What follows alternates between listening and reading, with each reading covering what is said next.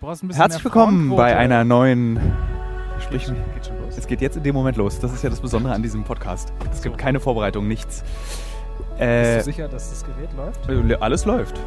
Ja, sag mal was, Flo. Mach mal einen Test. Test, Test, Test. 1, 2, 3, 1, 2, Ja, sehr schön kommt es bei dir an. Also, herzlich willkommen bei einer neuen Ausgabe des Uncovered. Thilo Mischke. Hauptsache der Name der Sendung und mein eigener Name kommt im Titel vor. Podcast. Wir sind wieder auf der Autobahn. Wir fahren wieder durch Deutschland, immer noch für den Corona-Film. Ich laufe jetzt mal ums Auto herum, denn wir sind auf einem Parkplatz, waren kurz auf Toilette und fahren jetzt weiter Richtung Bruchsal aus Berlin. Und wenn man nach Bruchsal fährt Richtung Berlin, dann ist es so, als würden wir eigentlich nach Bangkok fliegen, habe ich das Gefühl. Was wir eigentlich machen wollten. Man ist sehr lange unterwegs. Sieben Stunden. Auch bei Flo, mein heutiger Gast im Übrigen, erstmal direkt sich verfahren hat. Ja, so, nee, also ganz. weil wir über Drogen gesprochen haben und das hat dermaßen meine Aufmerksamkeit genommen, dass Und dann- ich die Ausfahrt verpasst habe. dachte ich, weil wir so schön über Drogen gesprochen haben, äh, dann machen wir doch gleich einen Podcast daraus.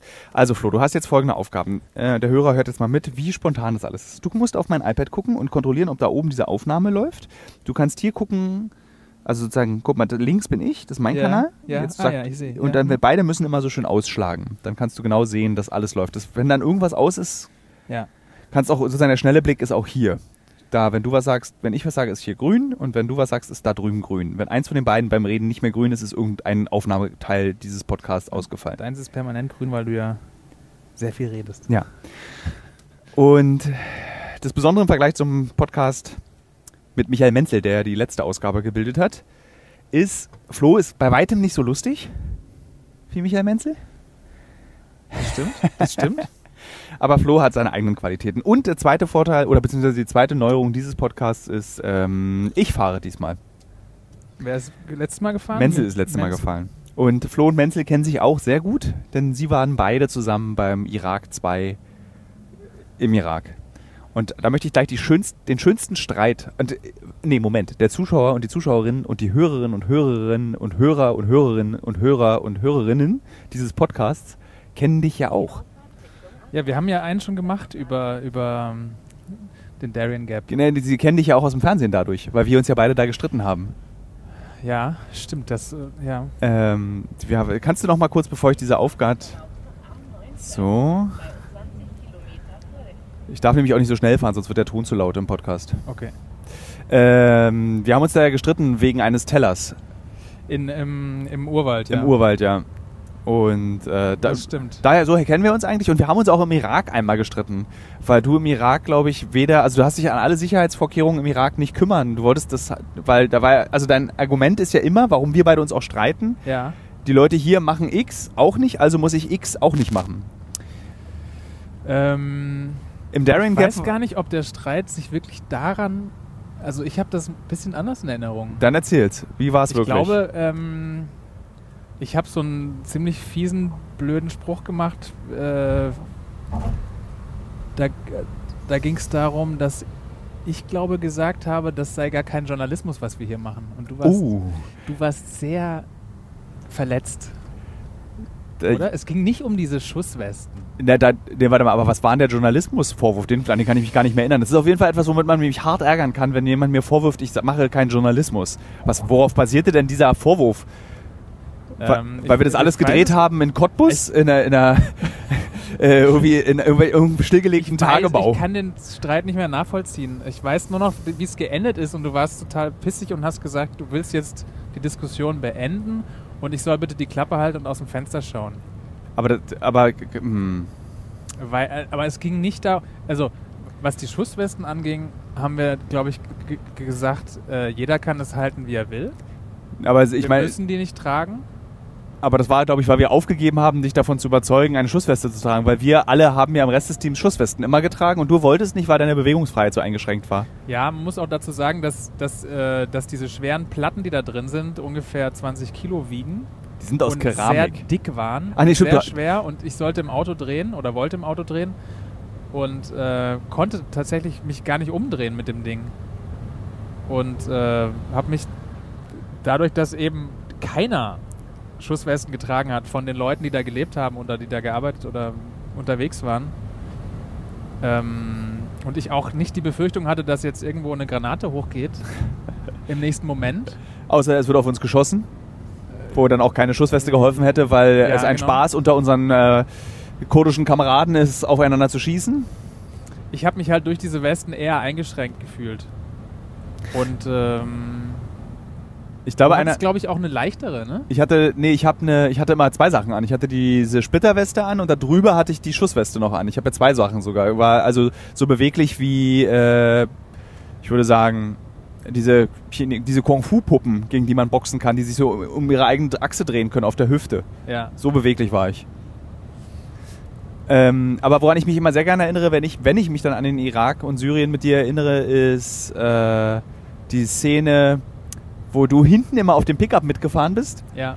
Und das ist ja so eine Art, die haben ja so, was die, die als Benzin nehmen die, glaube ich, so Kohlestücken, altes Holz und Schnaps ist dann so deren, was dazu führt, dass dann hinten aus den Auspüffen der Autos sehr viel Ruß rauskommt. Ja. Und als wir dann nach so vier Stunden Autofahrt, du komplett verbrannt von der Sonne, Ja. und verrußt aussahst wie so eine Johnny Depp, so eine kurdische Johnny Depp-Version. Ja. So äh, hier Pirates of the Caribbean, weil du hattest dann so ganz schwarz geschminkte Au- von Augen von dem Ruß auch. Ja, man sah richtig cool aus. Ja. Genau, wie, genau wie äh, Johnny Depp in dem Ja. Film, ja. Was ist denn deine schönste Erinnerung an unsere gemeinsame Reise in den Irak? Mm, Der Durchfall, den du hattest? Oh ja, der war, der war hart. Ich glaube, das interessiert viele Hörer und viele Hörerinnen. Äh, Leids, Leidensgeschichten mögen sie ja immer sehr und wie man mit solchen Situationen umgeht. Also du hattest ja sehr schweren Durchfall. Ja. Und Ähm. äh, der, der ging ja auch rum in dieser Gruppe, in der wir waren. Und ich war auch nicht der Erste, der den hatte. Und ich, da war ja dieser, dieser Jüngere, Ja. ich glaube auch Spanier, Ja. der, dem ging es da richtig dreckig und da ging ja immer auch aufs Klo kotzen und kacken, auf das wir auch alle gingen. Ja. Und es gab eben kein Waschbecken und nichts. Ähm, und es war absehbar, dass wir das auch kriegen. Und dann gab es eben diesen, diesen ähm, Wasserspender, aus dem alle getrunken haben. Wo dann einmal am Tag irgendwie mit dem LKW Eis ankam. Möchtest du erzählen, wie die Geschichte war, als äh, wir gesagt haben, Flo, möchtest du nicht Chlortabletten haben für das Wasser? Ich glaube nicht, dass ich das durchs. Naja, gut. So, jetzt, normalerweise würde sich jetzt ein Streit zwischen uns beiden entbrennen an der Richtigkeit einer Aussage und wir würden beide beharren, und das ist das Dumme von uns beiden, auf der Richtigkeit dessen, was man selber nein, nein, sagt. weiß, du hast auf jeden Fall ähm, dich auch medizinisch sehr um uns gesorgt und es gab Chlortabletten und die hast du auch angeboten und ich habe die tatsächlich nicht ins Wasser getan. Aber ich glaube, ich bin einfach krank geworden, weil wir alle von diesen gleichen Tellern gegessen haben und Ja, äh, mit Händen. Man darf auch nicht ja, vergessen. Händen. Das war tatsächlich, finde ich, das einer der beeindruckendsten Dinge, wo mir wirklich auch ein bisschen anders wurde. Ist, äh, es war klar, es gibt gerade so eine schwere, mittelschwere bis schwere Durchfallerkrankung, also so Norovirusartig, die durchs Lager geht. Und äh, alle waren vorm Frühstück immer kacken. Und dann haben sie ähm, Frühstück gegessen. Und zwar von großen Tellern, auf denen es Reis und Bohnen gab, wo man mit Händen aus diesen Tellern gegessen hat, ohne dass man sich die Hände waschen konnte. Ja. Also wir haben im Prinzip Bakterien und Kot von unseren kurdischen Kollegen gegessen. europäischen Kollegen.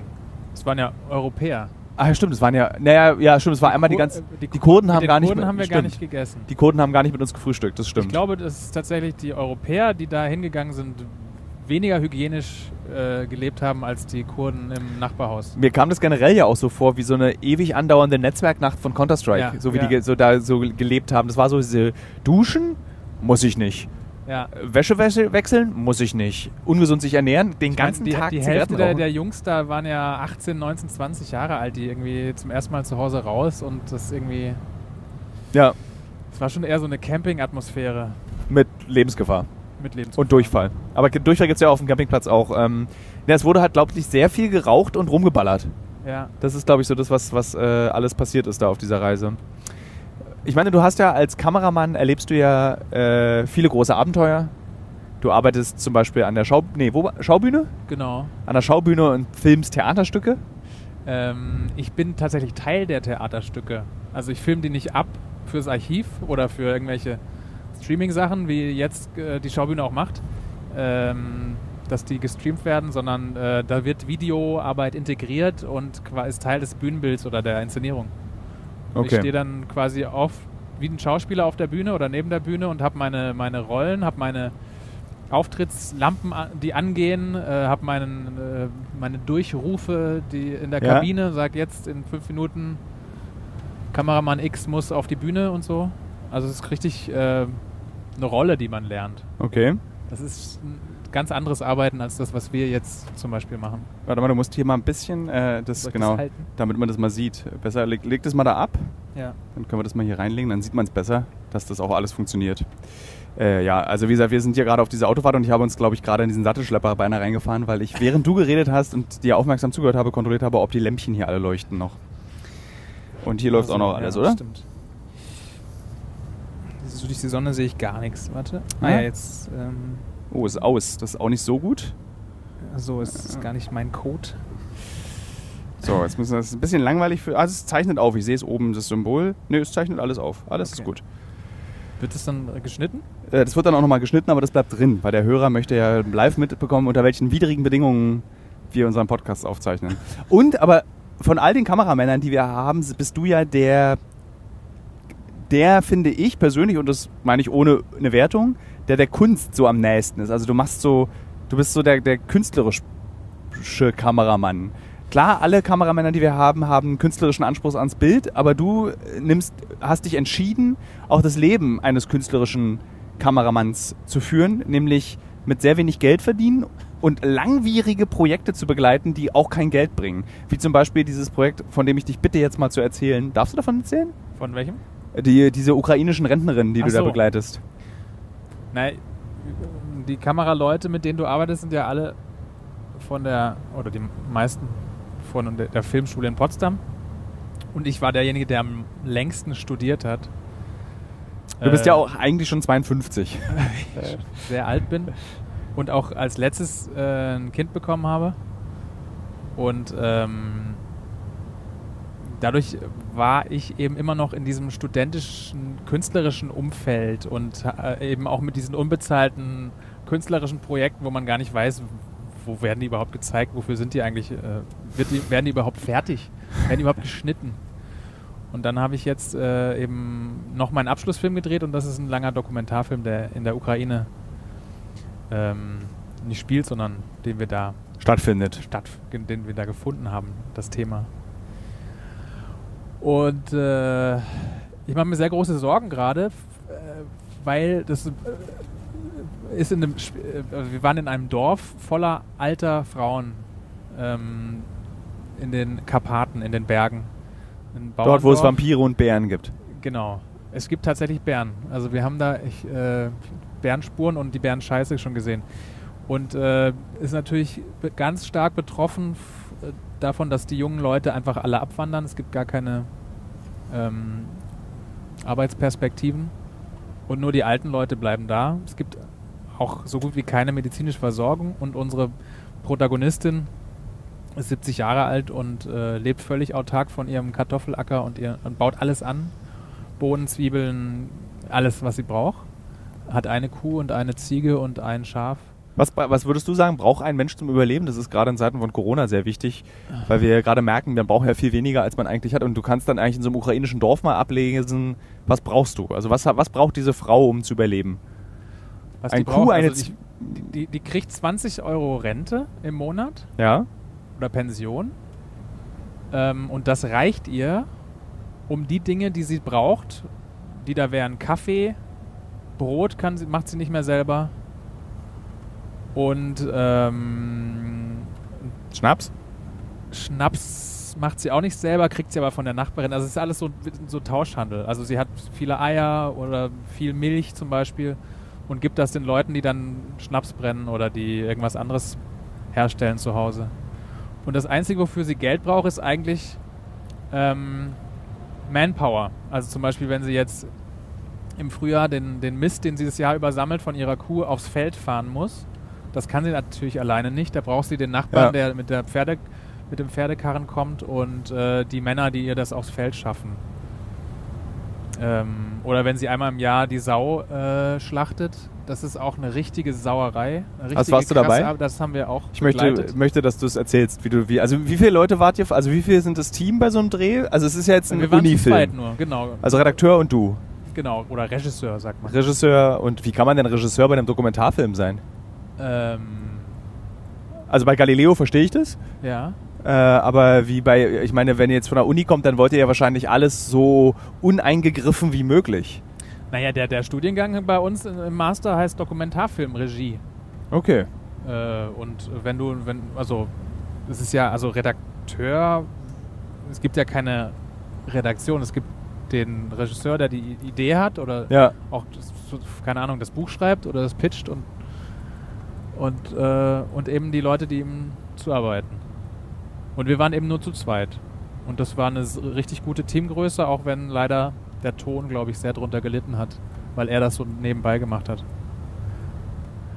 Äh, aber du wolltest jetzt hören, wie die Sau geschlachtet wurde? Genau, also ihr wart zu zweit und habt dann gefilmt, wie die Sau geschlachtet wird. Habt, Naja, wir waren, also die Herangehensweise war eher, dass wir ähm, unsere Hanna, die, äh, die 70-jährige Frau, begleiten. Und äh, wir wollten nicht so einen ethnografischen Film drehen und jetzt zeigen genau, wie das Messer in die Sau eindringt und wie die die zerlegen, sondern uns war wichtig, dass wir eben an unserer Protagonistin dran sind, an Hanna und was, was sie für dadurch, weil es war klar, dass sie sich das nicht anguckt. Sie holt die Männer her, bestellt die, stellt eine Flasche Schnaps hin und geht dann weg und guckt sich das nicht an. weil sie sich. Weil sie das nicht gucken, sehen will. Sie hat diese Sau ein Jahr lang gefüttert. Diese Sau hat einen Namen. Wie hieß die? Ex Exercita. Exercita. ähm, und äh, wir haben die auch mit aufwachsen sehen, von einem kleinen Ferkel zu einem riesigen Oschi. Und äh, naja, in dem Sinne halt auch Regie, dass man so denkt, okay, wie könnte was, wie, wie könnte jetzt, also wir wussten, wir fahren hin, zu dem Zeitpunkt wird die Sau geschlachtet und zerlegt und zu Fleisch verarbeitet. Das war doch direkt nach dem Irak-Dreh sogar. Bist du nicht Genau. direkt aus dem Irak wiedergekommen und dann Genau. einen Tag in Berlin und dann in die Ukraine genau, weil gefahren? das war auch ganz krass getaktet. Also es gibt dann nur, weiß ich nicht, einen Tag im Monat, wo das gemacht werden darf, weil der Rest sind irgendwie kirchliche Feiertage oder unter der Woche darf man es nicht machen oder es gab immer ganz viele Hindernisse, warum man das denn nicht an dem Tag machen könnte. Das heißt, es gab einen festen Termin und da mussten wir halt da sein. Und äh, wir haben uns halt, oder der Regisseur hat sich überlegt, eben, wie könnte die Szene aussehen, wie, wie, was könnte passieren. Und uns war klar, sie geht weg und ist irgendwie total emotional, weil sie dieses, dieses Tier gerade jetzt, äh, dieses Tier jetzt gerade stirbt. Ja. Und so war es auch. Sie ist weggegangen. Wir sind mit die Kamera, wir sind weg von der Szene. Also diese fünf, fünf besoffenen Männer kamen früh, morgens um fünf, haben diese Sau rausgezerrt aus dem Stall. Und wir haben das eigentliche Töten nicht, nicht gefilmt. Das wollten wir nicht sehen. Wir waren bei ihr. Hm, und was hat sie gemacht in der Zeit? Und sie ist halt in ihre Teeküche gegangen und äh, ja, und dann kam eben draußen dieses Geschrei von dem Tier, diese Todesschreie und äh, wir dachten eigentlich, sie ist da total emotional, aber das hat sie eigentlich nicht gejuckt und sie hat dann auch gelacht. Das ist ja oft Und so das- ein Lachen, das- ist ja das so ein Reflex, den du auch machst, um das wenn du was. war eher so, das hatten wir nicht erwartet. Ja. Wir dachten, dass sie wirklich, äh, dass sie das ähm, mitnimmt, dass jetzt dieses Tier getötet werden muss. Aber das haben wir eben, das kann man eben nicht voraussehen, was passiert. Und, ähm, und die eigentliche Arbeit dann, als das Tier tot war, das dauert dann zwei Tage, so ein, so ein Tier zu zerlegen. Und ist richtig, äh, eine richtige krasse Schweinerei. Arbeit. Schweinerei. Äh, da wird ja dann, ist es dann, ist es so ein Dorf gewesen, in dem die Hanna gelebt hat, wo dann so auch noch alles vom Schwein verwendet wird, also vom Alles. Augapfel bis zum Fußnagel? Komplett. Komplett. Ähm, es äh, wurde nichts, glaube ich, weggeschmissen. Aber Das wir haben immer noch die Frage beantwortet, uns, was, was, dann- was man zum Leben braucht. essen mussten. Du bist ja Vegeta Veganer sogar, ne? Äh, ich bin nicht Veganer, nicht mehr. Ich kaufe wieder Eier Okay. und äh, Käse. Ja. Aber du war, als ich dich kennengelernt habe, warst du so ein, so ein, ich war, so ein äh, bisschen, so ein, ich so ein strikter, ja. Na, nee, du warst territorial, territorial Veganer. Also in Deutschland warst du Veganer und wenn wir unterwegs waren, warst du es halt nicht, weil oft die Situation auch nicht gegeben ist, dass du äh, Genau. auch vegan dich ernähren kannst irgendwie. Es gibt heute Leder mit Fisch und Huhnsoße. Ja. Ich muss auch sagen, ich genieße das auch dann auf, auf, auf Drehreisen, ähm, dass ich das dann quasi darf, Das Lustige ist, wenn wir, wenn weil es nicht wir anders geht. unterwegs sind, sind ja oft so auch Orte, wo du auch, das ist dann auch wirklich so Organic Tier. Ja. Im Zweifel aus dem Fluss oder wirklich aus dem Hinterhof. So, es kommt keine weiten Wege und äh, Ja, also ich halte es einfach so, dass ich, wenn ich zu Hause bin, wo ich weiß, ich krieg, wo ich mein veganes, leckeres Zeug herkriege und äh, oder vegetarisch zumindest, ähm, ich kaufe, brauche hier kein, kein Fleisch kaufen und keine Milch und so. Ich finde es ja immer sehr praktisch, wenn mein Leben korreliert mit den Werbepartnern und Partnerinnen, die ich habe. Zurzeit mache ich eine große Recherche zum Thema Marathon. Demzufolge muss ich natürlich auch wissen, wie man einen Marathon läuft und trainiere tatsächlich dafür. Nicht, weil ich Ü40 bin, sondern wirklich, weil ich als Journalist ein bisschen etwas über dieses Marathon-Business herausbekommen möchte. Und Teil dieses Marathon-Trainings ist ja nicht nur regelmäßiges Laufen und an den Gedanken im Kopf, die dabei entstehen, zu verzweifeln. Nee, Teil dieses Trainings ist auch Ernährung. Und wisst ihr was? Was richtig praktisch ist, ich glaube, ich könnte keinen Marathon laufen, wenn es nicht Podcasts gäbe. Und ein Podcast, den ich während des Laufens höre, um dieses alle zwei Tage zehn Kilometer Laufen für die Grundausdauer zu ertragen, ist der Powerbrains Podcast. Powerbrains, das Sporternährungsquiz, powered by Powerbar ist ein Podcast, in dem es um Ernährung geht, aber nicht langweilig, sondern da werden Fragen geklärt, wie ob Magnesium zum Beispiel gegen Muskelkrämpfe hilft. Zum Beispiel die Frage, wie wichtig sind Kohlenhydrate in der Sporternährung und ist es eigentlich für jede Sportart gleich? Also zum Beispiel wisst ihr ja als regelmäßige Hörer dieses Podcasts, ich bin ja auch passionierter Schwimmer und passionierte Schwimmer essen ja nach dem Schwimmen immer einen Döner. Ich kann euch schon mal sagen, da muss man jetzt keine Folge für hören, ist nicht so sinnvoll. Aber vorm Schwimmen ein Teller Nudeln ist sinnvoll. Warum? Das beantwortet eben der Powerbrains Podcast. Können da zum Beispiel auch, eine Frage, die mich auch schon beschäftigt hat, können zu viele Proteine der Niere schaden? Und welcher Profi feiert seinen Sporterfolg mit Beefy und Bier von der Tankstelle? Alles Fragen, die für Sportler und Sportlerinnen wichtig sind. Das Gute an diesem Podcast ist, der ist nicht langweilig. Der ist eben äh, wissenschaftlich, aber auch gleichzeitig ein spannender Mix aus Quizshow zum Mitraten. Dazu gibt es Interviews, Anekdoten und sehr aufschlussreiche Wissensvermittlungen mit Host Danny Herzog. Bis zum 14.03. gab es folgende Gäste. Der Ironman-Gewinner und Triathlet Sebastian Kienle, Legende Joey Kelly, TikTok-Fitnessstar Joe Wünsche und andere Gäste aus der Staffel sind René Adler, Otto Bulletproof, Jonas Deichmann, Imke Salander, Maren Schiller, die ich im Übrigen auch für die Recherche treffe, und viele mehr. Jeden zweiten Donnerstag erscheint eine Folge und ihr könnt es auch als Videopodcast gucken auf dem Powerbar YouTube-Kanal.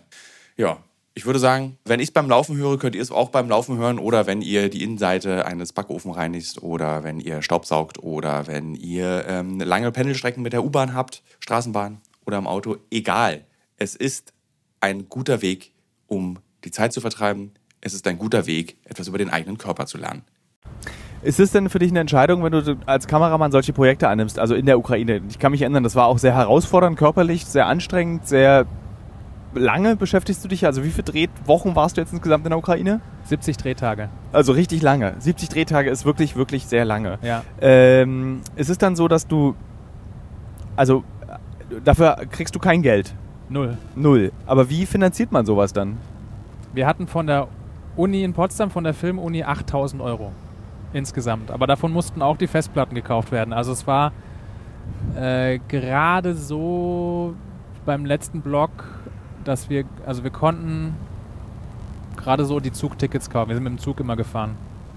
Also so 70 Drehtage, 8000 Euro, dann habt ihr für 8000 Euro 80 Festplatten gekauft? Mm, ähm, es waren, glaube ich, 30, 4 Terabyte Festplatten. Weil ihr natürlich auch wahnsinnig viel Material generiert habt. Genau.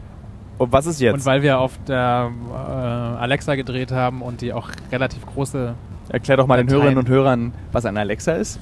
Äh, die große Firma Ari in München. Also eine Kamerafirma? Eine Kamerafirma oder Filmtechnikfirma stellt die weltbesten Filmkameras her. Ähm, und wenn man Alexa hört, weiß man schon, das ist eine der teuersten Kameras weltweit. Wir hatten ja mal überlegt, für Uncovered auch eine Alexa zu kaufen. Ja. Und das war ja dann irgendwie, die kostete aber insgesamt, also die kostete so viel Geld, dass es also das haben wir dann so, und das macht keinen Sinn. Warum ja. sollte man so viel Geld für eine Kamera? Also so gerne wie ihr euch Kameraleuten solche Kameras zur Verfügung stellen wollen würden und auch ich als Produzent immer eine große Freude daran habe, äh, technisch mich mit den Kameramännern weiterzuentwickeln und ihnen auch Spielmöglichkeiten zu geben, ja. das macht einfach keinen Sinn. Ich müsste mir übrigens ein Lob aussprechen. Ich glaube, du bist äh, am technisch der versierteste äh, sage ich mal, äh, Ch Ch Chef, Moderator, Autor, äh, Redakteur, den ich, den ich je getroffen habe, weil du wirklich dich komplett auskennst mit, den, mit Kameratechnik und so weiter. Ja, Und, also und einfach auch äh, mitreden kannst, man mit dir äh, quasi argumentieren kann und diskutieren kann und es sehr produktiv ist. weil es mir A Spaß macht. Also weil es ist ja letztendlich auch so, dass wenn wir zusammen ein Cover drehen und äh, wir uns für, für eine bestimmte Optik entscheiden oder für eine Ja. bestimmte Kamera oder für ein bestimmtes Gimmick, also diese kleinen Kameras hier wie dieser Osmo Pocket von DJI, ähm, dann macht es Spaß. Es ist so wie, ich glaube ein bisschen, um einen ganz billigen Vergleich zu machen, es ist so wie ein Künstler Ja. und du stellst ihm einen teuren Wildschweinpinsel zur Verfügung oder einen Synthetikpinsel aus China. So, und natürlich kannst du mit beiden Pinseln Bilder malen, aber mit dem einen geht es halt besser. Und zu verstehen, warum mit dem einen das besser geht, reizt mich. Also ich will gar nicht die Kamera bedienen, aber ich will verstehen, warum Kameraleute jetzt lieber diese Kamera haben wollen. ja. Weil ich ganz am Anfang, als ich angefangen habe für ProSieben zu arbeiten, war es ja oft so, dass ich oft als nur vor der Kamera stehender die Diskussion zwischen Produktion und Kamera mitbekommen habe. So, wenn die gesagt haben, wir brauchen diese und jene Optik. Nee, Ja. gibt's nicht. So, und ich wollte immer verstehen, warum brauchen sie diese Optik? Sie können doch auch einfach ihren Job machen. Dann ging, fing ich halt an, mich dafür zu interessieren, wie diese Technik funktioniert und was sich dann da verbirgt. Was wiederum dazu führt, dass ich eben auch eine große Freude als Produzent habe, Technik einzukaufen. ja. Das bereitet mir auch total viel Spaß, ganz neue Dinge auszuprobieren. Und wir sind ja äh, für, für, für deine Produktion auch wirklich richtig gut ausgestattet. Also jetzt im Vergleich. Äh, Ja, ich höre immer so, so Geschichten so mit USB 2.0 Laptop und äh, ja. aber das zum Beispiel ist auch so eine Sache, das war für mich, glaube ich, bevor wir unser erstes Geld verdient haben mit Uncovered, war schon wichtig, wir brauchen einen Laptop, der schnell kopiert. Weil ich dann eben auf äh, Drehs war und dann hast du manchmal so 17 Stunden Drehtage Ja. und dann sitzt, du, sitzt der Kameramann nochmal vier Stunden auf seinem Hotelzimmer, um irgendwie das Drehmaterial zu kopieren, obwohl es die Technik mittlerweile gibt, dass du es in 30 Minuten schaffst. Ja. Und das war mir sehr wichtig, dass man auch diese Erleichterung für den Kameramann bildet. Also es sollte, eigentlich ist es so, wenn ich drehe mit uns und oder allen anderen für Uncovered, es soll allen gleich gut gehen. Das ist so ein bisschen der Ansatz. Es macht einfach, ist einfach toll, weil, ähm, weiß ich nicht, jetzt zum Beispiel mit diesem neuen Kameramodell. Wir haben ja die alte Kamera da, wir haben so eine Sony-Kamera, ähm, davon gibt es zwei, die waren gut und sind nach wie vor gut. Jetzt kam Anfang dieses Jahres das neue Modell raus von Sony und wir waren natürlich geil, oh, die kann bessere Sachen. Also man hätte nicht umsteigen müssen, aber Nee. es gab ohne Diskussion, ihr wart sofort dafür und wir durften die kaufen und einsetzen und es ist, macht mega Spaß, weil die echt ein paar Sachen kann, die die andere nicht kann. Obwohl die andere auch noch Die ist immer jahrelang gut wäre. Ja.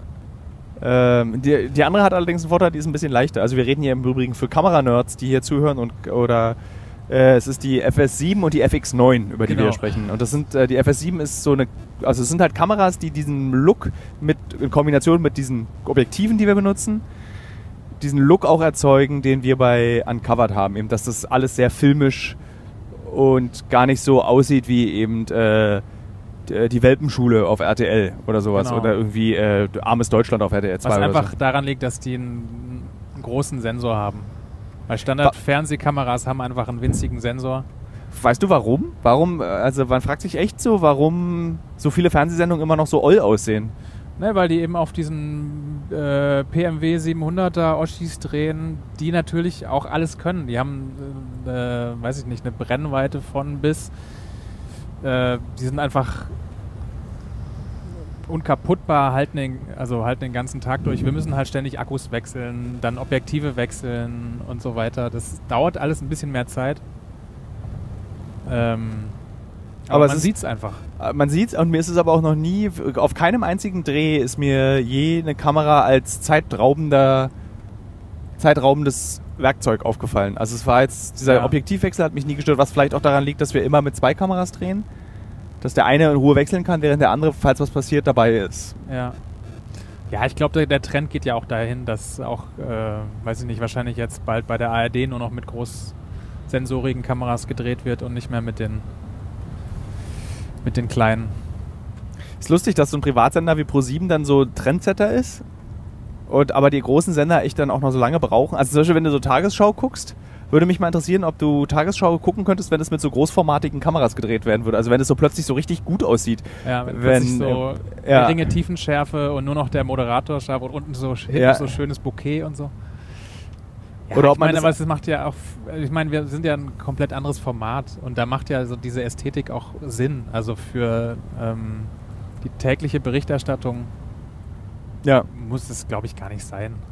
Als jemand, der eben künstlerisch so anspruchsvoll ist, wie du es bist, ist, wie war das für dich dann fürs Privatfernsehen zu arbeiten? Ich meine, du bist ja so zu uns, du wurdest uns ja empfohlen von unseren beiden Kameramännern Martin und Michael, also Martin Garsch und Michael Terhorst.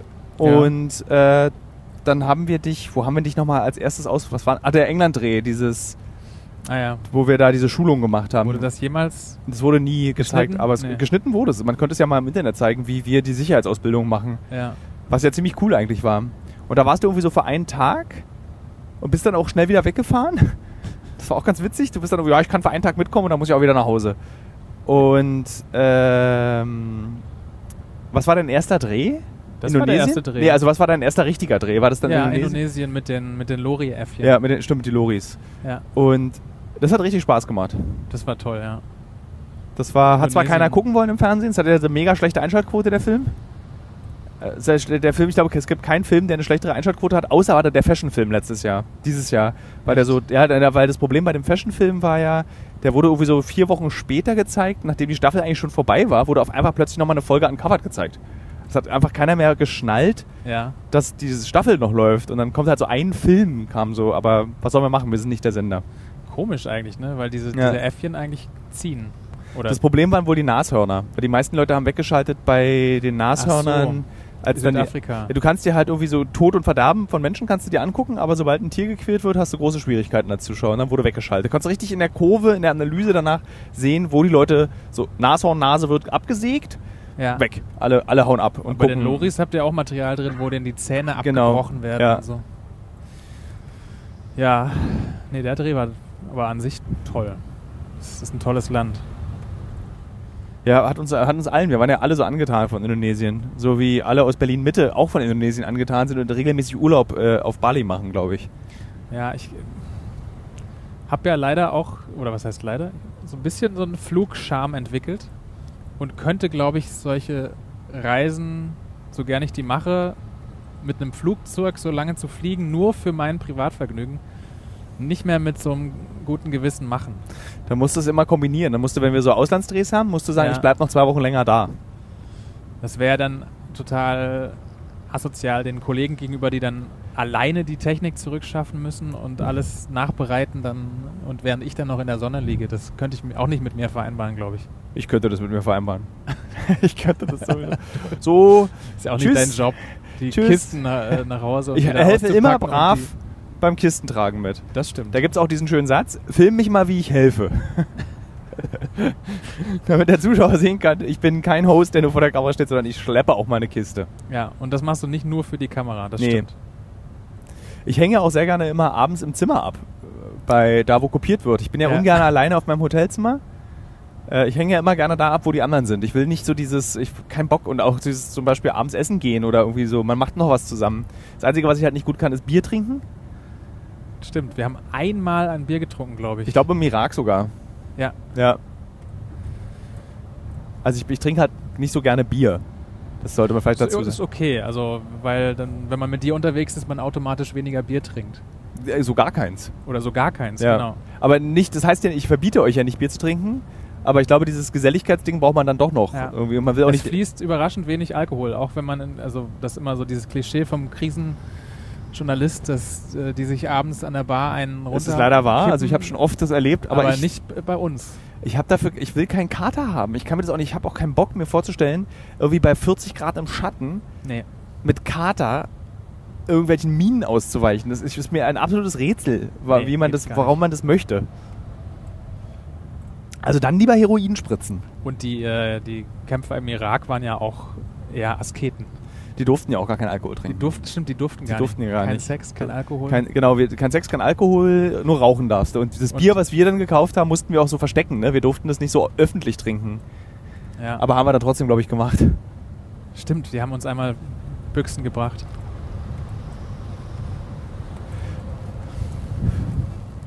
Das war gerade die längste Pause, die je in einem Podcast von 53 Folgen stattgefunden hat. Ja. Aber es ist gerade so eine schöne, die Autobahn ist gerade so schön auch. So schön leer. Guck mal, ich fahre hier mit äh, Tempomat äh, geradeaus. Mehr ist nicht. Würdest du nochmal zurück in den Irak? Also wenn du dich entscheiden müsstest zwischen Irak und Darien, wo würdest du lieber nochmal hin? Boah, das ist eine schwierige Entscheidung. Nimm dir 30 bis Zwei- 40 Minuten zwei Zeit. komplett andere, also zwei verschiedene Welten. Du kannst auch sagen, ich würde Ähm, gar nicht nochmal dahin. Doch, ich will, ich will finde beide Orte total faszinierend und würde beides super gerne nochmal Ich habe sehen. äh, mit Theost im letzten Podcast, bei dem er eingeschlafen ist, ähm, habe ich äh, besprochen, ob wir nicht alle nochmal in Darien fahren. Und Theost hat richtig Bock. Ja. Wir wollten ja beide sowieso mal hier, ähm, wie heißt er? Aurelio, Aurelio einladen. nach Berlin holen. Also Aurelio war einer Hast du der... noch Kontakt zu dem Ich zu Nacho. Ich schreibe ich schreib manchmal mit Nacho, ja. Äh, also ich könnte mir wirklich gut vorstellen, mit Theos, dir, Gash, weiß ich nicht so genau, weil der dann doch auch schon anspruchsvoll ist. Ja. Menzel hätte, glaube ich, auch Lust, aber auf jeden Fall mit Theos und dir könnte ich mir gut vorstellen, nochmal ins Darien Gap zu gehen. Ja. Und dann ich glaube, ich würde gerne hin ohne Video-Equipment. Genau, äh, Nur Urlaub. eine Fotokamera. Genau, Urlaub. Oder so. Und jeder hat so eine Aufgabe. Also zum, du würdest dann Fotos machen, Theos möchte, glaube ich, auch Fotos machen und ich Fo- würde, Fall ich würde halt gerne den ganzen Tag lang Käfer fangen. Mehr würde ich nicht machen wollen. so wie in Animal Crossing. Ja, so wie in Animal Crossing. Ich glaube, du stellst es dir sehr einfach vor. Ja. Baust du dir aus fünf Stöckchen einen äh, Wackelkescher? Nee, ich würde mir einen professionellen Fangkescher äh, mitnehmen und ich würde mir vielleicht sogar ein Tötungsglas mitnehmen. Äh, Willst du nicht von den, äh, von den Indigenen da lernen, wie man einen Kescher baut? ich würde gerne lernen, wie man einen Kescher baut, aber ich würde sicherheitshalber trotzdem, weil ich würde ja dann, das würde dann so ablaufen, dass ich mir diesen Kescher baue, mir dabei mit einer Machete den Finger abhacke und dann einfach die Leute nur lachen. so wie es, so wäre das dann. Deswegen ist mein Bedürfnis da mittelmäßig. Also der faszinierendste Moment, glaube ich, für mich im Darien war diese Stelle, wo wir da gerastet haben und ähm, es dieses glasklare Wasser war und dieses, der Fluss sich verbreitet hatte zu, dieser, zu diesem kleinen See Ja. und ähm, da die zwei Jungs mit, äh, mit Harpune und Ach ja. Taucherbrille angefangen haben, die Fische zu fangen. Das war so toll. Das war so toll. Also Auch, da, das war auch eigentlich immer das Beste, das war immer das Lustige, ich weiß, da haben wir bestimmt schon mal in einem Podcast drüber gesprochen, äh, dieses, dass du, warte, jetzt muss ich ein Überholmanöver starten, ähm, dieses Laufen im Flussbett ja, und dann sagen, ich hasse es, ich möchte nie wieder in meinem Leben im Flussbett laufen, weil das so anstrengend ist für die Oberschenkel, weil du ja immer dieses Bein so durchs Wasser ziehen musst. ja. Und dann gab es diese Stücke, wo du dann neben dem Flussbett gelaufen bist im Dschungel mit so Schlamm und Palmen und du, und du dann im Flussbett immer gesagt hast, ich möchte wieder im Wald laufen. Und sobald du zehn Minuten durch den Wald gelaufen bist, hast du dir so- sowas von gewünscht, wieder im Flussbett zu laufen. Aber was, was ich erzählen wollte ursprünglich war, ist dieses, dieser Moment immer, wenn wir ra- gerastet haben Ja, und gebadet haben. Also wir haben ja dann immer mit kompletter Kleidung einfach gebadet. ja. Und das war einfach toll. Ist ein wunderschöner Ort. Ich, äh, Ja. Ist jetzt, glaube ich, der, der 5000. Podcast in Folge. also ich kann mich nicht entscheiden, Irak oder oder Okay. Kannst auch oder in beides fahren, wenn du möchtest. Kolumbien. Aber was hältst du von dem Vorschlag, dass du, Theost und ich plus X nochmal ins Darien fahren? Einfach nur so? Einfach nur so, wir fahren zu Nacho, wir machen auch nicht diesen ganzen Grenzübertretungsquatsch mit illegal rüber und gefährlich, sondern wir fahren einfach direkt nach Panama City, fliegen runter nach Porto Obaldir, treffen uns mit Nacho und fragen Nacho, ob er mit uns ein bisschen durchs, Darien Da und auch. setzt ja wieder mein Flugscham ein. Ach so. Das ist ja dann rein, reines Vergnügen. Und wenn ich ein Buch drüber schreibe Wenn du ein Buch drüber schreibst, und eu- euch brauche ja für die Fotos, ja, wenn du ein Buch drüber schreibst, aber nur wenn es keinen sexistischen Titel hat. in 80, In 80. in 80 Insekten durchs Darien. Okay, aber ich kann es dir nicht versprechen, weil ich glaube, egal was für ein Buch ich schreibe, es hat immer einen sexistischen Titel. Es gehört einfach dazu. Wie viele Bücher hast du geschrieben? Äh, vier. Und ähm, was sind die Titel außer dem ersten, das kenne ich ja? Also, wir haben Wir in Team, ist das erste, ist auch kein sexistischer Titel. Wir im Wir, Team. wir in Team, Wir in Team. ja. Das zweite ist, äh, das ist auch nicht mehr lieferbar und ich habe zu, ah, da könnte man jetzt mal eine Verlosung starten. Liebe Hörer, liebe Hörerinnen, jetzt müsste man so eine Verlosung starten, dass man ganz viele neue Follower bei Instagram bekommt. So muss man das organisieren. Ich weiß allerdings nicht, wie man das macht. Bitte folgt mir 20 Mal gleichzeitig mit 50 Fake-Accounts und wer die meisten Follows bei mir erzeugt, bekommt von mir ein handsigniertes, nicht mehr aufgelegtes Wir in Team. Hast du noch Exemplare? Ja, ich habe noch 25 Stück. Wir in Team. Das ist ein äh, Sexbuch, ein Aufklärungsbuch. Ah, okay. Was mir, wir haben doch beide über Aufklärungsbücher gesprochen. Das ist äh, das, mein großes Ja. Vorbild ähm, Christoph Arment, Ja. der, äh, wie hieß das Buch nochmal?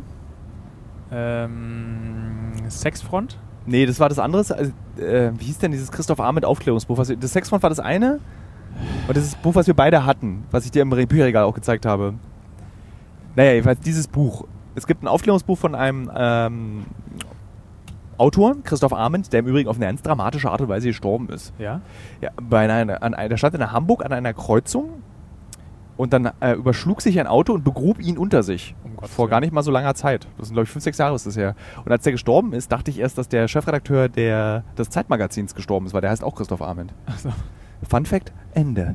Ähm, und jeweils dieses Sexbuch hat mich dazu bewegt, weil es vor zehn Jahren kein cooles Aufklärungsbuch gab, nochmal so ein Aufklärungsbuch zu schreiben. Ja.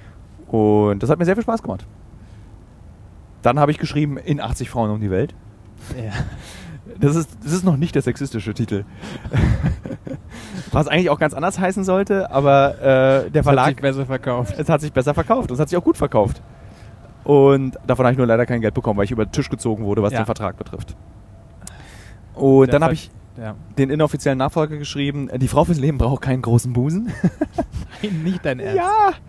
Die Und Frau da habe ich so diskutiert mit dem Verlag, dass ich das nicht möchte, dass das Buch so heißt. Und die, der Verlag wollte es ursprünglich Ist nennen. das derselbe Verlag? Nee, ist Knauer. Der, äh, der Verlag wollte ursprünglich, dass das Buch heißt, die Frau fürs Leben braucht keine großen Titten. Mein Gott. Und ich dachte, so, Ah. das können wir nicht machen. Ich möchte das nicht. Und dann so nach vielen Streits und hin und hers war es dann so, äh, die Frau fürs Leben braucht keinen großen Busen. Da war ich dann wenigstens froh, dass das so Busen. abgemildert wurde. Und wie wolltest du es nennen? Ähm, Zugzwang. So wollte ich es nennen, weil es geht nämlich ums Zusammenziehen. Alter, was ist, was ist das? Wieso? Ah, oh Gott. So, und das war denen zu intellektuell, das versteht man ja nicht. Und äh, wenn Titten auf dem Cover steht, dann kaufen die Leute das. Okay. Und das ist eine rein weibliche Redaktion gewesen, ne? Ja. Das war jetzt nicht irgendwelche so, so, so zotige Bayern-Männer, die irgendwie da sitzen und dann so Zotenwitze reißen.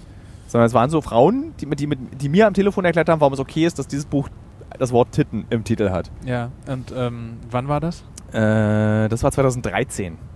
Also sieben Jahre Gar nicht her. so lange her. Aber gut. Das war aber trotzdem noch vor MeToo. Ja, das war, ja. Die Welt war damals, was das, also, also zum Beispiel bei In 80 Frauen um die Welt hast du dich das auch überhaupt, du wusstest, der Titel ist blöd, aber du hast dich überhaupt keine, äh, du hast keinen Moment darauf verwendet, darüber nachzudenken, es könnte verletzend oder sexistisch sein. Hast du Ja. nicht. Das, das war einfach nur blöd. Das war das Argument dieses Titels. Also blöd und dumm und frauenfeindlich. Das, das gab's noch. ja. Äh, und mein Vater zum Beispiel ähm, hat dann in der Buchhandlung diese Bücher auch immer verkauft und hat dann bei In 80 Frauen um die Welt hat er immer den Titel überklebt, das in Wirklich? und mit raufgeschrieben. Ja. Weil er sich so geschämt hat für diesen Titel. Ach, süß. Und ja, total süß. Und das Buch selber ist ja auch nicht sexistisch. Also beide Bücher Ja, sind, ja, ich ich- bin natürlich, wer mich kennt, weiß, ich würde keine frauenverachtenden Bücher schreiben. Und das letzte Buch war das Island-Buch, dieses, äh, was aber auch einen dummen Titel hatte, irgendwie so, irgendwie so. Äh, ja, das habe ich in der Hand gehabt, ja. und es heißt jetzt irgendwie, jetzt ist, dann wurde es nochmal neu aufgelegt, irgendwie eine dritte Auflage oder so. Und da hat es nochmal einen schöneren Titel bekommen und auch ein schöneres Titelbild.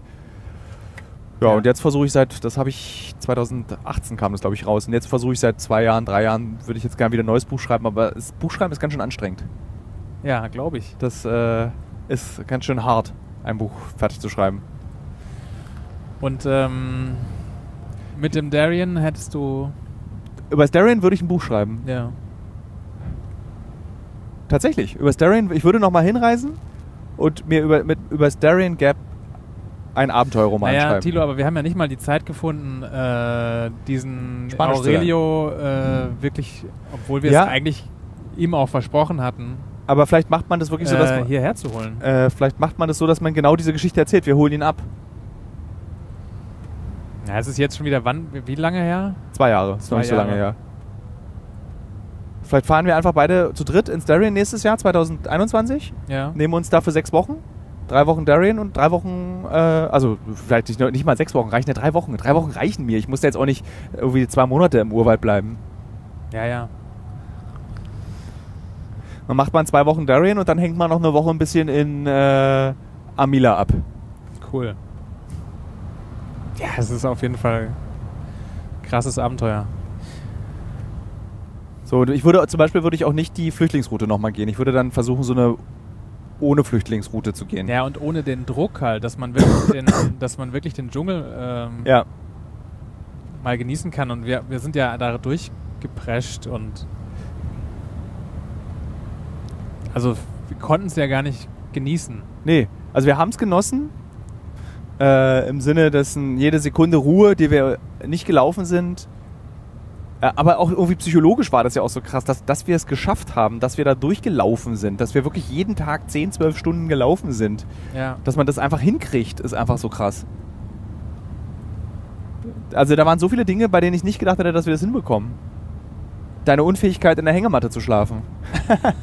Die aufzubauen. die aufzubauen. Ich meine, ich habe im Darien Gap, das habe ich letztes Mal schon erzählt, äh, habe ich wirklich sehr gut geschlafen.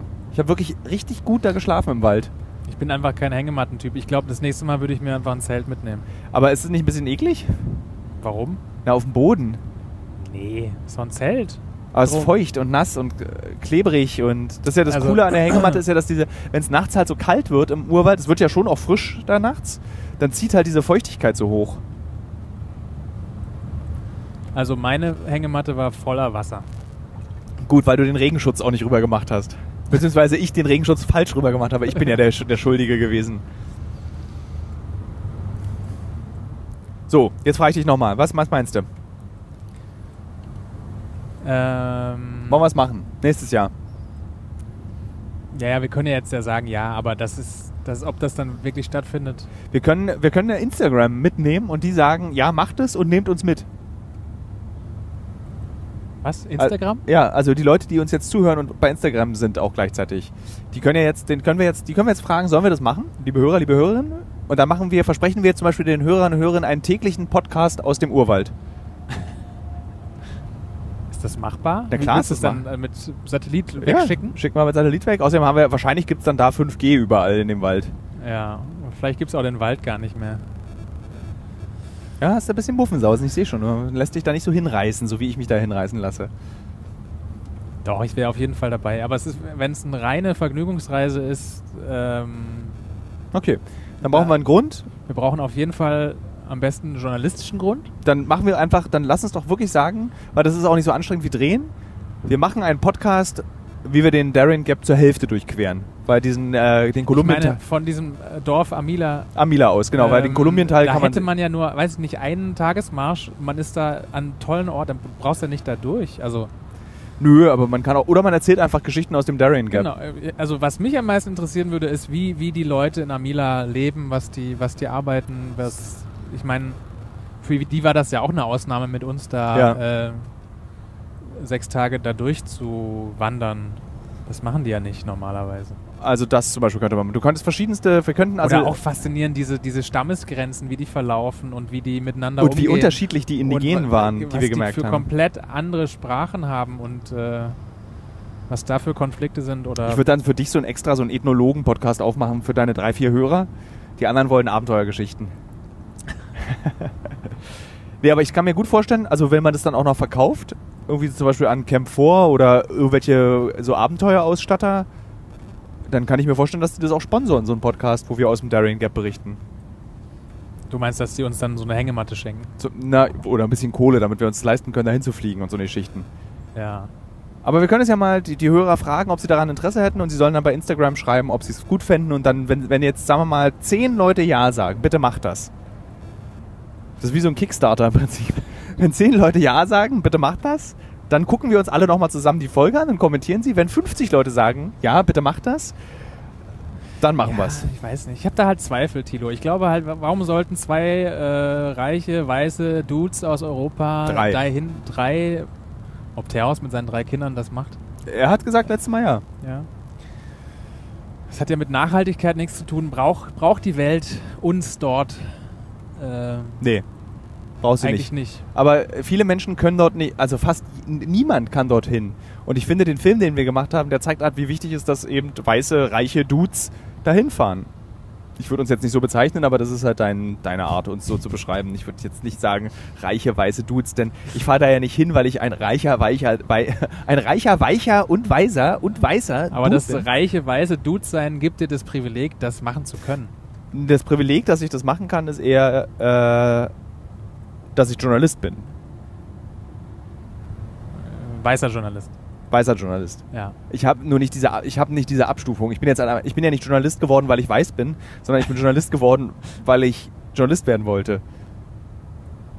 Das stimmt. Und ich bin halt in Deutschland Journalist geworden. Ich glaube, es wäre schwieriger geworden, wenn ich zum Beispiel im Senegal Journalist geworden wäre. Als in Deutschland geboren, im Senegal Journalist werden, wäre komplizierter geworden.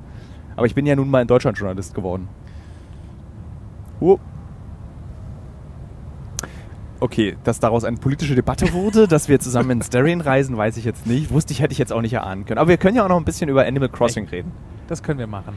Äh, Da kann man nämlich fliegen äh, auf andere Inseln, ohne äh, jegliches CO2 zu verbrauchen. Obwohl das CO2, was diese Animal Crossing Server verbrauchen, wahrscheinlich auch schon ganz schön happig ist.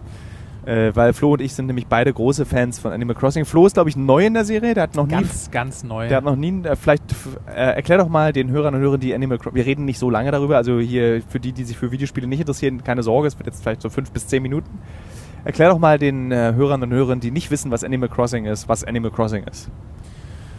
Ähm, ich bin da, ich habe gar kein Hintergrundwissen. Ich kann ja jetzt gar nicht, also ich kann es nur beschreiben, was ich, was ich da sehe. Also äh, ich weiß, es ist ein Spiel von Nintendo, glaube Ja. ich. Ähm, und es ähm, geht darum, ähm, also rein äußerlich ist es sehr kindlich, sehr süß. Äh, es sind, du, man nimmt einen Charakter an und, äh, äh, und äh, lebt auf einer Insel und, äh, äh, und sammelt Sachen. Okay, ich mach's mal, ich beschleunige mal die ganze Geschichte, was es ist. Ist ein bisschen wie die Sims, Genau. nur ohne Ton Aber da muss man ja die Sims kennen. Ja, äh, na, die Sims kennt ja wohl jeder. Also es ist eine Lebenssimulation, die keine negativen Aspekte des Lebens kennt. Es ist eigentlich Don't Starve in positiv. Äh, Jetzt kommt, Also da muss man aber Don't Starve kennen. Ja, und Don't Starve ist toll. Also Don't Starve habe ich geliebt. äh, man ist auf einer Insel und versucht diese Insel zu ähm, bewirtschaften. Man versucht sich sein Haus hübsch einzurichten oder macht das, was ich mache. Man fängt den ganzen Tag Insekten und Fische. Das Ja. ist das Einzige, was ich dort mache. Und auch richte mein Haus ein bisschen ein. Das mache ich jetzt auch. Ich habe jetzt auch zwei Zimmer in meinem Haus im Übrigen. Eins ist komplett meiner Insektensammlung gewidmet. Ich lade dich auch nachher, wenn wir nach dieser Fahrt, nach dieser noch viereinhalb Stunden dauernden Fahrt, äh, wenn wir dann im Hotel sind, lade ich dich in meine Wohnung ein. Ja, Und ich werde da- kommen. Dann würde ich gerne bei dir Kirschen verkaufen. Ich habe äh, 10.000 Äpfel gesammelt, glaube ich. Dann gebe ich dir einfach, gibst du mir deine Äpfel, ich gebe dir meine Kirschen. Äh, ich glaube, ich habe mehr Äpfel, als du Kirschen hast. Deswegen glaube ich, würde ich es eher so machen, du kommst mit deinen Kirschen, verkaufst die bei mir und Ja. ich komme mit meinen Äpfeln und verkaufe die bei dir. Machen wir das so. Oder? Ja, es ist auch clever. Also du, ja. Ja. Wie man sieht, es gibt doch einen kleinen Wettbewerb. Nee, ich, hab- ich würde sagen, ich habe so 100 Kirschen. 100, ja. 100, Okay, 100. wir können ja auch einfach sagen 100 gegen 100. genau, das würde, das würde gehen.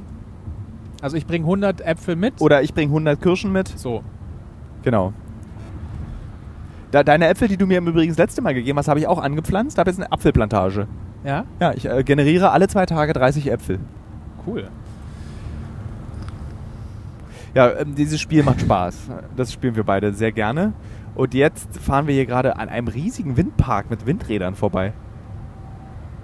Ich habe auch ein Windrad mir gekauft. Ich habe ja in- in eine, Animal Crossing. ich habe ja so eine, auf so, den Berg gestellt. so eine Stromleitung habe ich. Das finde ich ganz toll. Du kannst ja so Stromleitungen ohne Sinn und Verstand da durch diese Insel bauen, ohne dass es sowas bringt, weil es bringt ja auch nichts.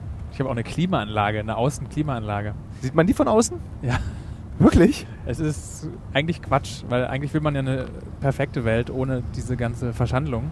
Und dann setzt man sich doch Strommasten und Und Klimaanlagen. Klimaanlagen. Ich habe mir ein Pissoir in den Wald gebaut, weil ich nicht wusste, ich habe nur zwei Zimmer in meinem Haus und wusste nicht, wo ich äh, das Pissoir hinstellen sollte. Also habe ich es vor die Tür gestellt. Wie viele Zimmer hast du schon? Ich habe schon drei Zimmer insgesamt. Äh, Ich weiß aber noch nicht genau, wie es eine. Ich glaube, ich möchte ein Hauswerk, ein, ein, ein, ein Ha- Haushaltszimmer. Wie sagt man? Äh, eine Küche. eine Küche will ich auch, Ja? aber so ein Werkelzimmer, wo dann ein Bügelbrett steht und äh, Arbeits. Wo hast denn du deine Werkbank stehen? Drin oder Ja, draußen? die habe ich direkt neben dem Eingang, weil mir die, das zu lang dauert, durch die Räume zu laufen. ja. Aber du hast Und ich sie habe die innen stehen, weil ich äh, innen direkt auf mein großes Lager zugreifen kann. Ja.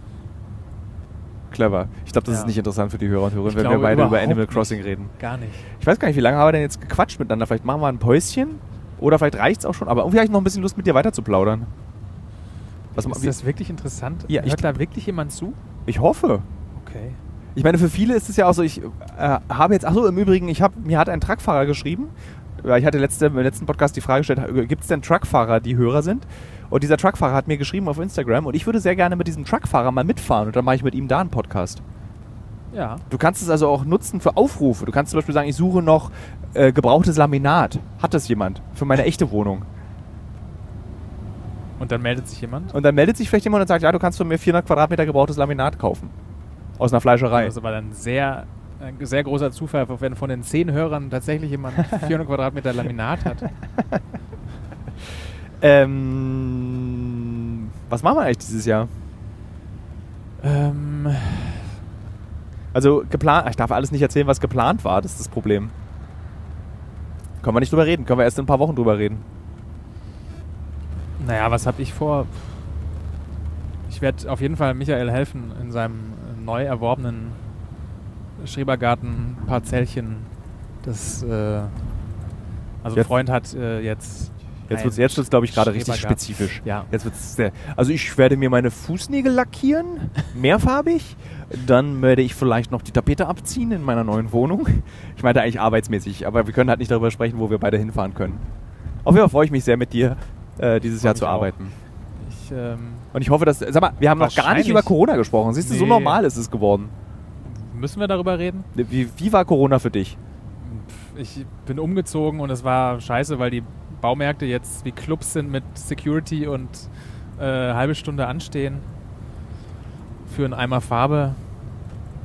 Das ist stressig.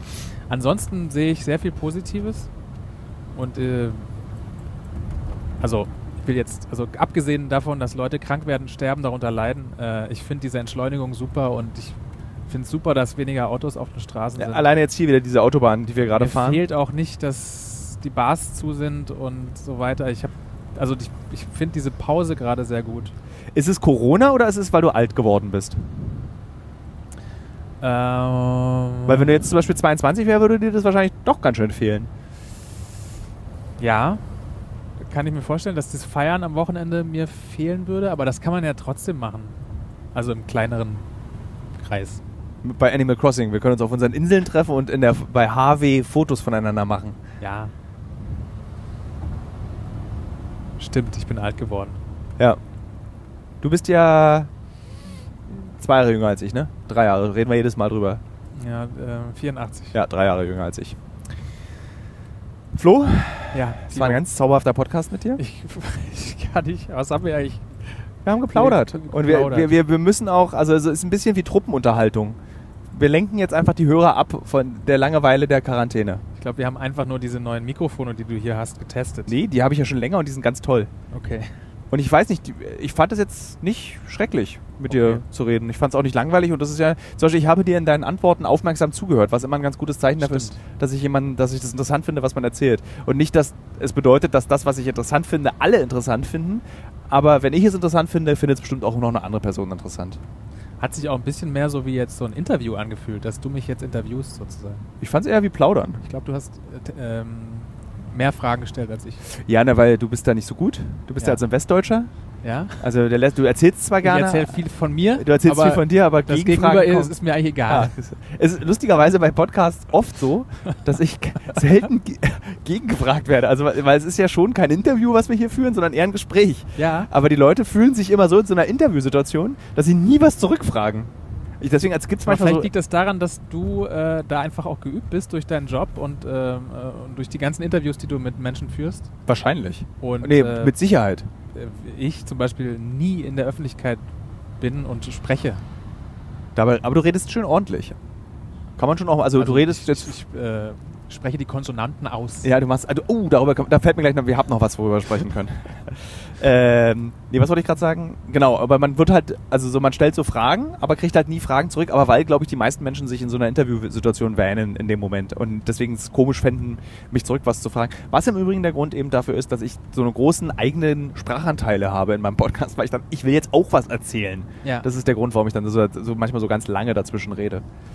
Ähm, und zwar wollte ich erzählen, dass Florian Baumgarten ein Meister der Sprache ist.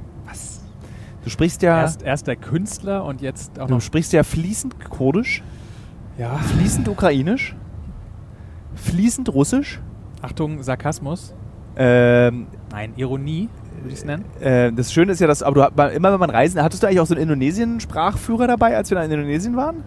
Das hat mich, äh, die Sprache hat mich tatsächlich so äh, fasziniert, weil die äh, relativ gut zugänglich ist. Allein dadurch, dass, dass es eben äh, unser Alphabet ist und äh, dass die Grammatik so unfassbar einfach zu sein scheint. Äh, was ich so schön finde, ist, dass Also Indonesisch klingt, als würde man so Glasmurmeln in so einen Ja. Topf werfen und es schüttelt. Und das Ja. Geräusch, was dabei ist, so ein schönes, sanftes Klingen. So klingt Indonesisch in meinem Kopf. Babili, ganz, ganz toll. So klingt Indonesisch für mich. Mach mal. Lass mal Indonesisch Ich reden. nicht mehr. Babili, bip, bubub. bubub. Ist das schon Rassismus? Nee. Ich mache mich über eine Sprache lustig. Darf man das? Ja. Lass uns mal PC bleiben. Ich habe sieben Jahre Russisch gelernt in der Schule und muss seitdem immer ertragen. Russenwitze. Ja? Ja. Es gibt so einen ganz tollen bei Simpsons, wo Lisa durch diesen russischen Bezirk läuft und äh, alle Leute sie so anbrüllen und im Untertitel immer drunter steht was ganz Nettes. Hast du deine, suchst, weißt du, suchst du deine Eltern, sollen wir dir helfen? Und dann das Russische, weil Russisch doch so eine harte, brutale Sprache ist. Ja. Aber ich finde, es ist eine sehr schöne Sprache. Und die russische Sprache, und das ist ja dieses Lustige, da gibt es so eine Sprachtheorie, dass ja ähm, kulturelle Identität vermittelt wird über Sprache auch. Und die ist mittlerweile leider widerlegt. Der gesamte der Film Arrival basiert auf dieser Theorie im Übrigen. Äh, Ja. D- Also diese, diese These ist, äh, soll wohl nicht mehr stimmen und Quatsch sein, beziehungsweise es gibt mittlerweile genug Forschung, die belegen, dass es nicht funktioniert nach dem Prinzip. Also was, was das bedeutet Dass ist... Sprache nicht äh, identitätsstiftend ist. Genau, du, also die, die Idee dahinter ist, du lernst eine Sprache und bist einer Kultur logischerweise näher, dadurch, dass du die Sprache sprichst, aber du lernst kulturelle Verhaltensmuster Muster auch durch die Sprache. Also ein Beispiel dafür ist, wenn du Japanisch lernst, ist es ja eine total respekt, respektvolle Sprache. Ja. Kriegst du ja dadurch automatisch mit, wenn eine Sprache schon so respektvoll ist, dann muss ja auch der Umgang miteinander sehr respektvoll sein. So. Und der Film Arrival, hm, wer den noch nicht gesehen hat, das kann ich glaube ich nicht erzählen, weil dann spoil ich sonst den Film. Ich habe den auch nicht gesehen. Das ist ein ganz toller Film. okay. Arrival ist wirklich ein Top-Film. Also ich bin ja ein großer Fan von Science-Fiction-Filmen und Ist der Horrorfilmen. mit Jodie Foster? Nein, das ist äh, Contact, Ah, ja. Der auch sehr gut ist, den ich vor kurzem allerdings mal wieder geguckt habe und mir ist, der ist nicht so gut gealtert, Contact. Es ist schon so ein Produkt der ausgehenden 90er, des Anfang 20. Jahrhunderts, äh, 21. Jahrhunderts, der ist so ein bisschen so New Age-mäßig. Ja. Arrival ist vor zwei Jahren mit, äh, ich habe vergessen, wie sie heißt, aber es ist ein toller Film. Und, und da ist auch Sprache Thema. Ja. Und ich saß in diesem Kinofilm, als ich den gesehen habe im Kino. Äh, äh, danke, von hinten kommt der Zuwurf Amy Adams, ist die Schauspielerin. Und der Typ, der bei Marvel-Filmen immer diesen mit den Flitzebögen spielt. Äh, Äh, Captain America. Nee, der mit den Flitzebögen. Hawk oder so heißt der, glaube ich. Hawkeye. Keine Ahnung. Hawkeye heißt der, glaube ich. Ähm, und ich saß im Kino, als der Film vorbei war. Und mit offenem Mund. Okay. Ich saß mit offenem Mund im Kino. Okay. Und alle in dem Kino sind sitzen geblieben und dann hat sich das gesamte Kino, wir haben uns alle unterhalten darüber, was haben wir hier eigentlich gerade gesehen für einen krassen Film. Was für ein krasses Drehbuch haben wir hier eigentlich gerade gesehen. Ja. Und wir waren wirklich alle begeistert. Okay. Also es, der Film, ich habe ja, ich führe ja eine sehr ausführliche IMDB-Liste. Ja. Äh, also IMDB ist so ein Service, falls es jemand nicht kennt, äh, wo man so seine Filme, die man geguckt hat, anwendet. Also es ist eine Filmdatenbank, eine internationale International Movie Database. Und da kann man so Filmwertungen geben. Und man kriegt aufgrund dieser Bewertung neue Filme vorgeschlagen. Ja.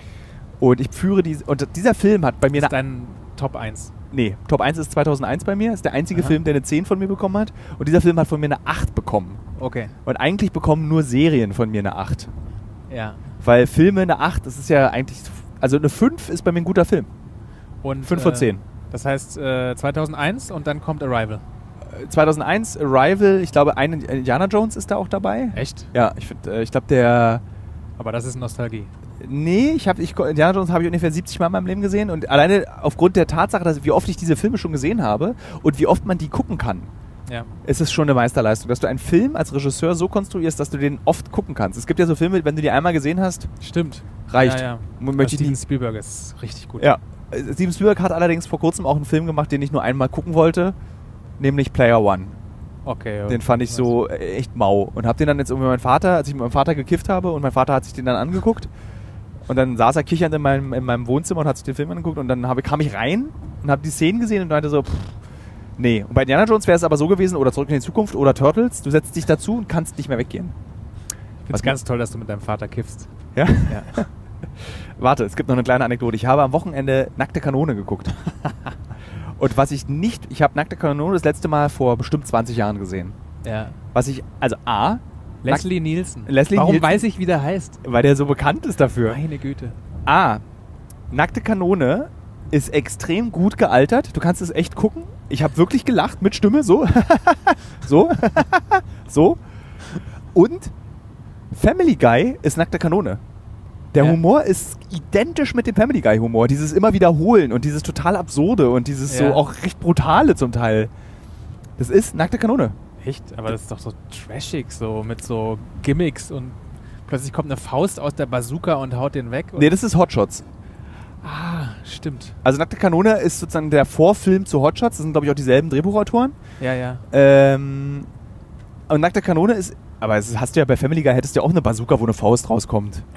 Also es ist jetzt, also es ist wirklich, wenn du den jetzt anguckst, hast du das Gefühl, jeder Family Guy Gag kommt eigentlich bei Nackte Kanone vor. ja. Die sind wirklich gleich. Das war echt so, wow. Mind blown. Okay.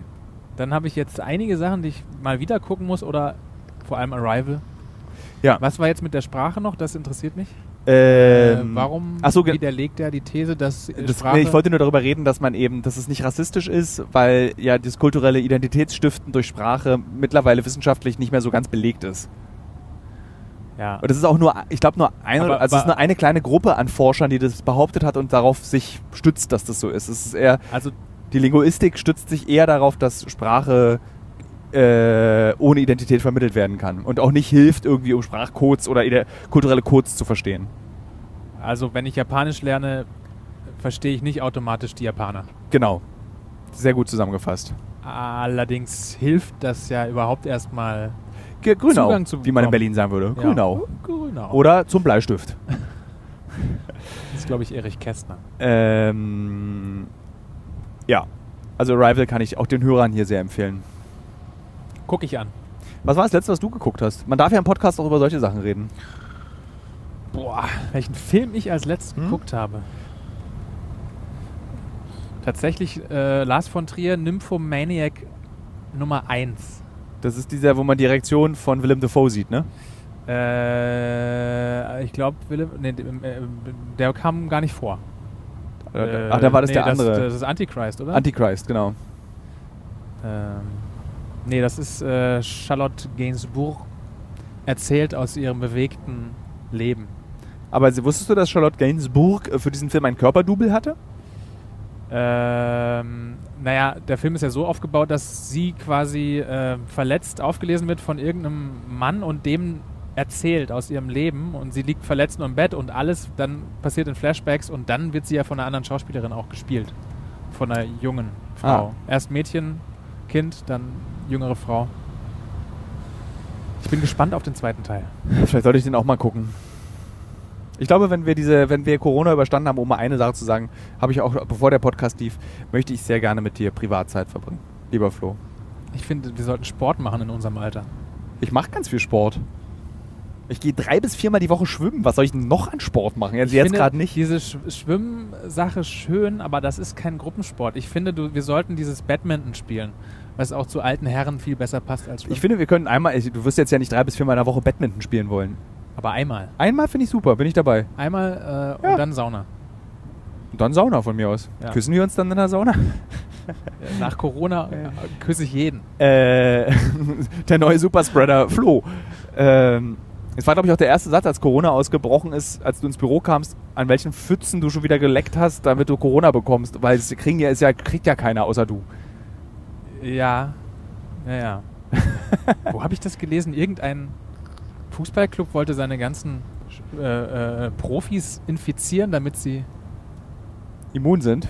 Oder nee, war das Motorsport? Formel 1, glaube ich. Irgendein Team äh, hatte das überlegt. Ist auf jeden Fall dumm. Weil, weil wenn du so eine Letalitätsrate von 10% hast, wie in Italien zum Beispiel oder in Spanien, dann ist es ja auf jeden Fall keine gute Idee, weil bei, Naja, bei durchtrainierten Profisportlern. weißt du nicht, kann, wenn du Pech hast, ich meine, sterben ja auch junge Leute, die keine Vorerkrankungen haben. Ja. Ja, ist dumm, aber Ja. dann ist wenigstens das Team bereit, wenn es wieder losgeht. So, wir brauchen drei neue Fußballer. Nee, war, glaube ich, es war, glaube ich, Formel 1. Okay. Ist ja bloß einer, oder? Ja. Oder gibt es bei Formel 1, ähm, was macht eigentlich Michael Schumacher? Puh. Lebt der noch? Der, hat, lebt auch, noch, der ne? hat auch eine Vorerkrankung. der lebt aber noch, oder? Ja, ja. Das ist crazy. Ich habe auch mal irgendwann gehört, dass es ihm besser geht. Aber nicht jetzt so. Ich glaube, er ist schwer behindert. Das wird auch abgeschottet. Das wirst, wirst du nicht. Ich habe ja wirklich tatsächlich seit dieses Skiunfalls nie wieder was davon gehört oder so. Also ich klicke tatsächlich auch nicht auf diese komischen bunten Artikel, die man dann immer findet. Wie hält Schumi das jetzt bloß aus oder so? Ja. Die fangen ja mal so an. Ich bin Ähm. ab und zu gestoßen, weil seine Frau ja irgendwie dann irgendwie sehr viel. Keine Ahnung, was, was macht die? Die passt auf ihn auf, Stiftung glaube ich, und ne? so seine Stiftung verwaltet. Ja. So, ich würde sagen, wenn wir jetzt diese Ausfahrt genommen haben, beenden wir diesen Podcast. Ja. Ich glaube, wir haben auch den letzten Hörer mittlerweile verloren. Nein, das ist ganz zartes Plaudern, was wir gerade gemacht haben. Und ich finde, ein Podcast kann mal auch beplaudert werden. Und wir können, ich kann, weißt du, was ich machen werde? Samira, die diesen Podcast ja schneidet, von Pro7, der Hörer hat diesen Namen jetzt und die Hörerinnen haben schon mal öfter gehört, diesen Namen. Äh, die frage ich dann mal, wie öde war dieser Podcast? Und sie ist sehr ehrlich und sagt direkt, wie öde ein Podcast war. Okay. So. So. Frankfurt AM Richtung Erfurt. Das kriegen wir hin. Also ich nehme jetzt noch diese Ausfahrt, weil ich will jetzt nicht im Autobahnkreuz den Podcast beenden. Das ist gut. Ja. Willst du anhalten zum Beenden? Soll ich hier in der, in der Kurve kurz halten? So. Ich könnte auch gleich mal wieder eine kleine Rast einlegen, finde ich. Das heißt, es ist sehr warm auch im Auto. Ich klebe mit meinem Rücken am Sitz fest. Ja. Ist, die Sitzheizung ist aus. Die Sitzheizung ist aus und hinten die Klimaanlage ist aus. Und äh, schwitzt ihr da hinten nicht euch tot? Okay. Ich glaube, das ist jetzt der Tiefpunkt dieses Podcasts. Meinst du? nee, jetzt 183 Kilometer. Jetzt geht's geradeaus, 183 Kilometer. Äh, wir können den Podcast an dieser Stelle beenden. Also, lieber Hörer, liebe Hörerinnen, es war sehr schön, dass ihr wieder mit zugehört habt. Heute war es ein Plauder-Podcast mit Florian. Auf der Rückfahrt von, wir haben noch gar nicht erzählt, warum wir da hinfahren und wo Aber wir das hinfahren. ist ja dann auch erst interessant, wenn wir da waren. erlebt haben. Du hast recht. Also wir können ja schon mal erzählen, was wir machen. Wir begleiten jetzt die Bundeswehr bei einer technischen Übung im Falle einer nicht mehr zu kontrollierenden Infektion. Und lassen uns erklären, wie die Bundeswehr da reagiert. Und jetzt, Sie haben schon geschrieben in, dem, in der E-Mail, äh, achso, dass sie sich sehr auf uns freuen. Ja. Und dass es äh, sehr, sehr schön ist. Nee, eigentlich kann man es auch ehrlich erzählen. Dass sie Schauspieler für uns besorgt haben, die bei dieser Übung tätig sein werden. Äh, Darf, also darf ich den Satz sagen? Ja. Wo, wo der Oberst dann schrieb, oder ich weiß nicht, was für einen Rang der hatte. Ja, wenn Sie, wenn Sie wollen, dann können wir auch Szenen verändern. für euch. das zum Das Thema. machen wir natürlich nicht. Äh, Wir sind Doch, doch, doch, wir erzählen ja ganz offen, dass es eine Übung ist. Das ist jetzt, ja, also wir erzählen wir jetzt nicht, dass. nicht eingreifen und sagen, äh, könnt ihr mal. Achso, nö, das machen wir nicht. Das haben wir Ja. noch nie gemacht. Genau. Nö, aber eigentlich fände ich es auch fast lustig. Könnt ihr jetzt mal spielen? äh, offener Bruch, Covid-19-Infektion mit einer AK-47 im Anschlag. Gut, wir fahren raus, Raststätte Teufelstal. Das ist eigentlich ein schönes Podcast-Format von Raststätte zu Raststätte. Und man muss dann genau die Zeit reden, die es gibt. Ja, jedenfalls ist es das, was wir in den nächsten äh, 48 Stunden machen werden. Dann fahren wir wieder zurück nach Berlin. Normalerweise würde ich mit dem Zug fahren, aber es ist nicht möglich, weil es auch viel zu teuer ist, um ehrlich zu sein, mit dem Zug zu fahren, als dass vier Menschen in einem PKW sitzen und nach Bruchsal fahren. Würde ich widersprechen. Ich bin großer Bahnfan. Aber hättest du jetzt Bock, das ganze Equipment durch die Bahn zu schleppen? Ja, ich würde es reduzieren. Ah. So, tschüss. Tschüss, liebe Hörer. Tschüss, liebe Hörerinnen. Ich muss jetzt noch ein bisschen mit euch reden, bis ich dann beim iPad die Aufzeichnung ausgeschaltet habe. Und zwar jetzt.